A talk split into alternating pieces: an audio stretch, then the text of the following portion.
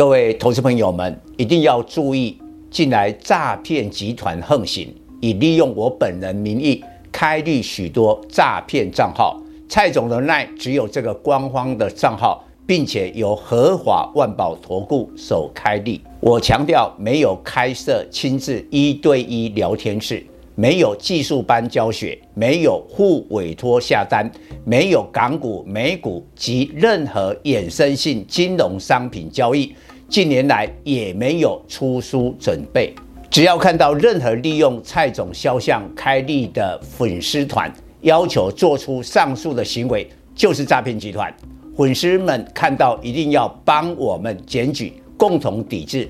感谢大家，各位粉丝朋友。大家好，我是陈昌，现在是礼拜二盘后的分析。我只能说，今天又是一个意外的一天。昨天礼拜一相当的意外，但是我有没有讲过了？我们还找到了理由，就是中共高层的权力斗争，在二十大之后的人事布局，引发了香港跟大陆股市的动荡，连带的让台股昨天开高走低，但今天。我们看一下香港、大陆没有再大跌了，但台股突然就变成了亚洲股市跌最重，大跌了一百九十点，收在一二六六六，跌幅一点四八趴，盘中最低是一二六二九，再度的破底。那我们只能说，现在的台股充满了风险。今天的风险，台积电，我觉得有时候哈，我们要了解啊，台积电不会一帆风顺，永远都是护国神山。现在已经传出台积电在先进制程七纳米、六纳米呢被砍单，那产能利用率过去是超过了一百趴，未来两三季。会降到九十到八十趴。今天有一个消息，台积电总裁魏哲家告诉员工，除了三奈米的研发人员以外，多休假，这会让人家觉得台积电明年二零二三年确定步入衰退。所以之前我们就估计台积电本波的低点。三六零到三九零，今天大跌十六块，来到三七一，明天就测试三六零。但台积电跌到了三六零的时候，那就是我们抓明年 EPS 会从今年的三十六块衰退到三十块，并且给十二倍的本益比，就得出三百六。我觉得台积电哦，带衰了整个半导体跟台股。所以过去台积电很厉害的时候，护国神山，现在衰退的时候也会带衰台股，所以明天要回测一二五零零这个支撑。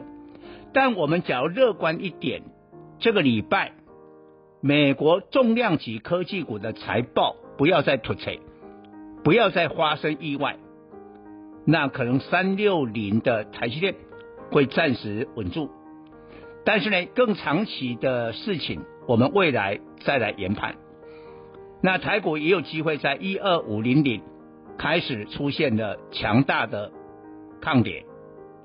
但是我也要告诉大家，当台积电哦今年的 EPS 估到三十六块，都可以跌到明天，假如真的是有三六零看到的话，这个本益比只有十倍。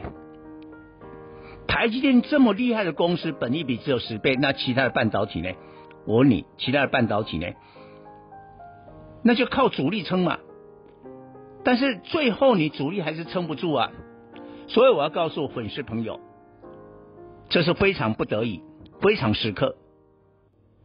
我我以前请大家把多单的持股比例给下降，降到不能降的，几乎是到地板了。像我的会员现在持多单的持股比例不到二十趴。但是你现在指数进进一步的下跌，你会不会受伤？你只要有多单的，一定受伤。那如何？就是做一点空单。当然，我们也要尊重一下金管会的净空令啊。我也请粉丝哎，你现在针对高估的股票要放空的话，尽量放在平盘以上。你放在平盘以下的话，就有点这个打压股价的嫌疑啦啊！我们希望不要引起这样的误会。但是呢，布了一个空单，你基本上可以把你多单的风险给进一步的降低。那一直到等到什么时候？等到大盘稳住。